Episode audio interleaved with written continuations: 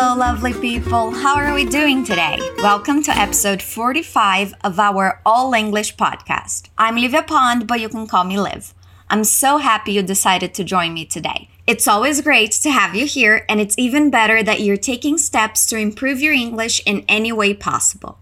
You can always check out fluencytv.com for more free content. There, you'll also find the PDF file that accompanies this episode.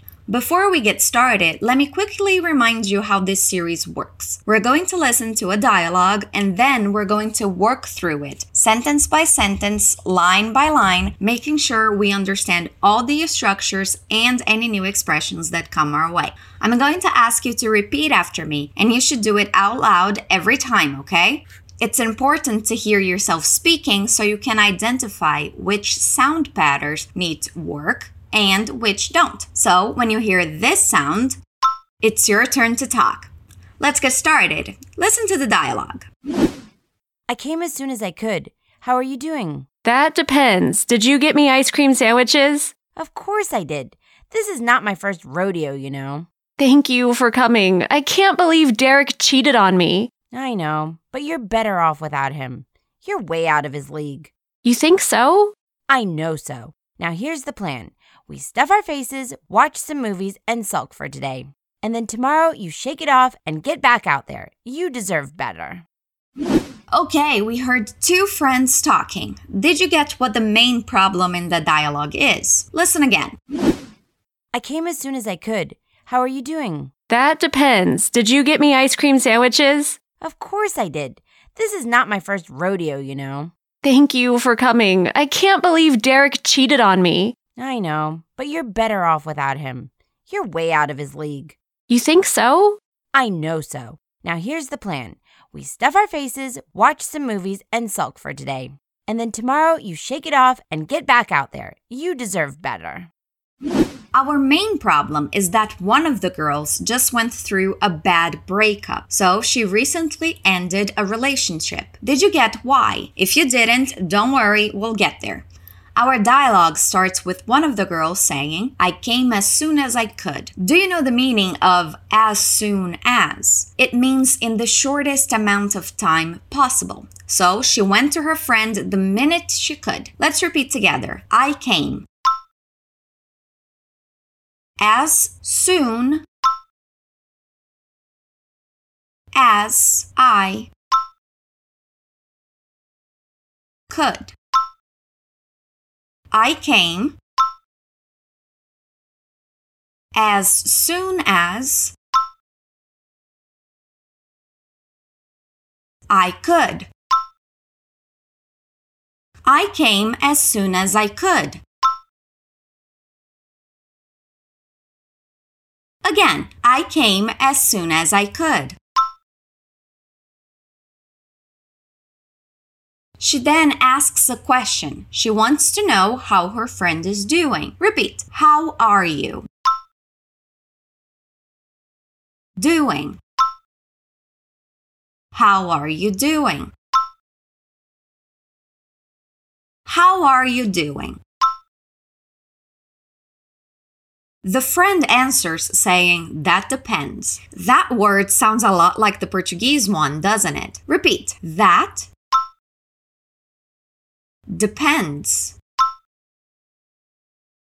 That depends. And then she asks a question Did you get me ice cream sandwiches? Do you know what ice cream sandwiches are? We don't normally have them in Brazil. At least we don't have them anywhere that I know about. They're sandwiches usually made by getting two cookies and putting ice cream in the middle of them. You can use biscuits, wafers, or cookies, but you have to put ice cream in the middle. Repeat ice cream. Sandwiches ice cream sandwiches. Did you get me ice cream sandwiches? Did you get me ice cream sandwiches? Did you get me ice cream sandwiches? Did you get me ice cream sandwiches?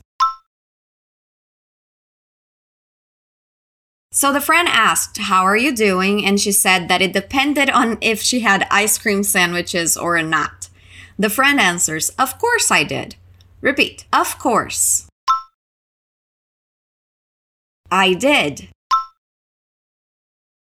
Of course I did. Of course I did. She continues saying, This is not my first rodeo, you know. When we say this is not my first rodeo, we mean that this is not the first time we're doing something. It means we're experienced and we know what we're doing. I like that expression a lot. Let's repeat. This is not my first rodeo. You know, this is not my first rodeo. You know, this is not my first rodeo, you know. Again, this is not my first rodeo, you know. Okay, what does she say to that? She says, Thank you for coming. Repeat, thank you for coming. Thank you for coming. And now we get to the main plot of this dialogue. She says, I can't believe Derek cheated on me. Oh, that's never good. I have been cheated on before and it sucks. So she was in a relationship with a guy named Derek and he got with another girl. That's never right. Let's repeat I can't believe I can't believe. Derek cheated on me. I can't believe Derek cheated on me. I can't believe Derek cheated on me. Again, I can't believe Derek cheated on me. The friend, who seems like a very good friend, by the way, says, I know. Repeat, I know. And then she continues, but you're better off without him. Better off means to be in a more advantageous position. In this case, the friend is saying that she is better now that she doesn't have Derek. Repeat, better off. Better off. But you're better off without him. But you're better off without him. But you're better off without him. Again, but you're better off without him. And she adds, You're way out of his league. Are you familiar with that expression? When we say out of someone's league, we mean that someone or something is so good that that person doesn't deserve it. Here, the friend is saying that she is too good for a guy like Derek. It can mean that she's too beautiful, too successful, too smart. It doesn't really matter how, but she's better than Derek. So she's out of his league. You can see more examples using that expression in the PDF you can download from the description. She's also using the word way to give emphasis. Repeat your way out of his league. Your way out of his league. Notice the linking sounds. Your way out of his league. Repeat again. You're way out of his league. One more time. You're way out of his league. She asks, You think so? So she's not confident in what her friend is saying. Repeat. You think so? Did you notice we didn't use any auxiliary verbs there? Sometimes in informal speech, we don't use them if we're asking rhetorical questions or if we just want confirmation of something. Repeat. You think so? You think so? We got to our last line of dialogue already. We have a couple of sentences and more expressions, so let's work on it in parts. First, the friend says, I know so. Repeat, I know so. So the friend asks, You think so? And she's agreeing, I know so. Repeat, I know so. She continues saying, Now here's the plan. Repeat after me. Now. Here's the plan. Now here's the plan. Now here's the plan.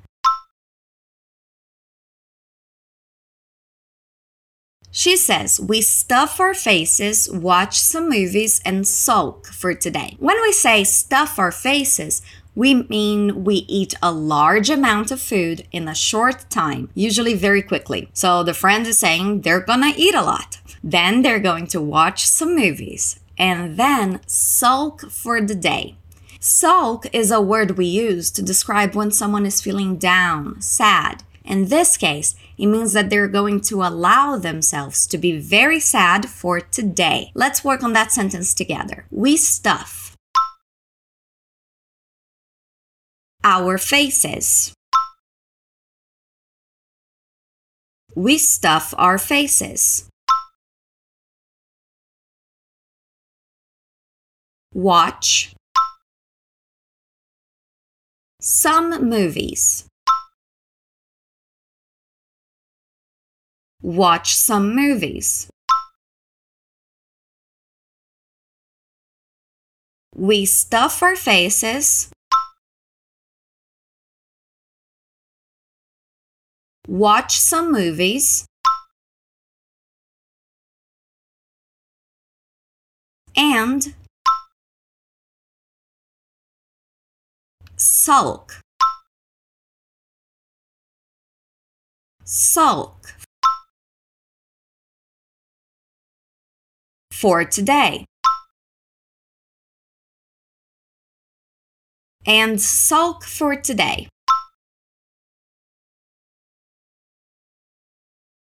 and sulk for today.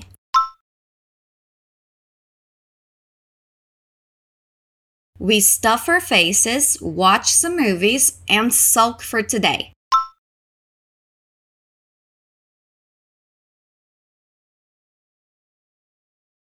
Again, we stuff our faces, watch some movies, and sulk for today. We stuff our faces, watch some movies, and sulk for today.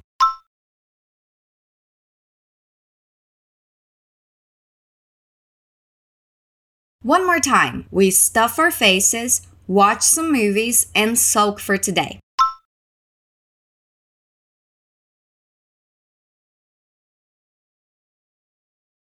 The friend is not done with their plans though. She continues saying, and then tomorrow you shake it off and get back out there. Shake it off can have a couple of different meanings, but here, one of the possible ones is to get rid of that bad, sad feeling, to put it behind you. And when we say get back out there in a relationship context, we mean get back to dating. Repeat. And then tomorrow. You shake it off. And get back out there. And then tomorrow You shake it off and get back out there. And then tomorrow you shake it off and get back out there.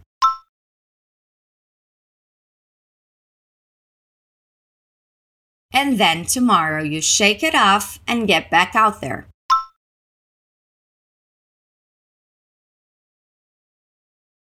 One more time, and then tomorrow you shake it off and get back out there.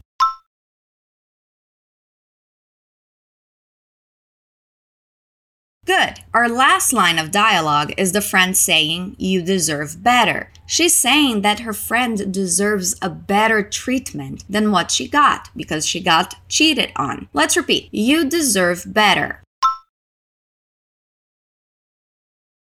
You deserve better. One more time so we can finish strong. You deserve better. Good job. Let's listen to the dialogue again. I came as soon as I could. How are you doing? That depends. Did you get me ice cream sandwiches? Of course I did. This is not my first rodeo, you know. Thank you for coming. I can't believe Derek cheated on me. I know, but you're better off without him. You're way out of his league. You think so? I know so. Now here's the plan we stuff our faces, watch some movies, and sulk for today. And then tomorrow you shake it off and get back out there. You deserve better. So, how was that? How much more did you understand this time around? You can listen to this episode again if you're still having difficulties. Like I said, you can download the PDF in the description to see the written dialogue and some explanations of the expressions and structures we saw here today. You can also visit fluencytv.com for more free content. And that's it for today. I hope you had fun with me training your listening skills and improving your pronunciation. There's a new episode of Walk and Talk Level Up every week, and I'll be here waiting for you. Until then, stay awesome.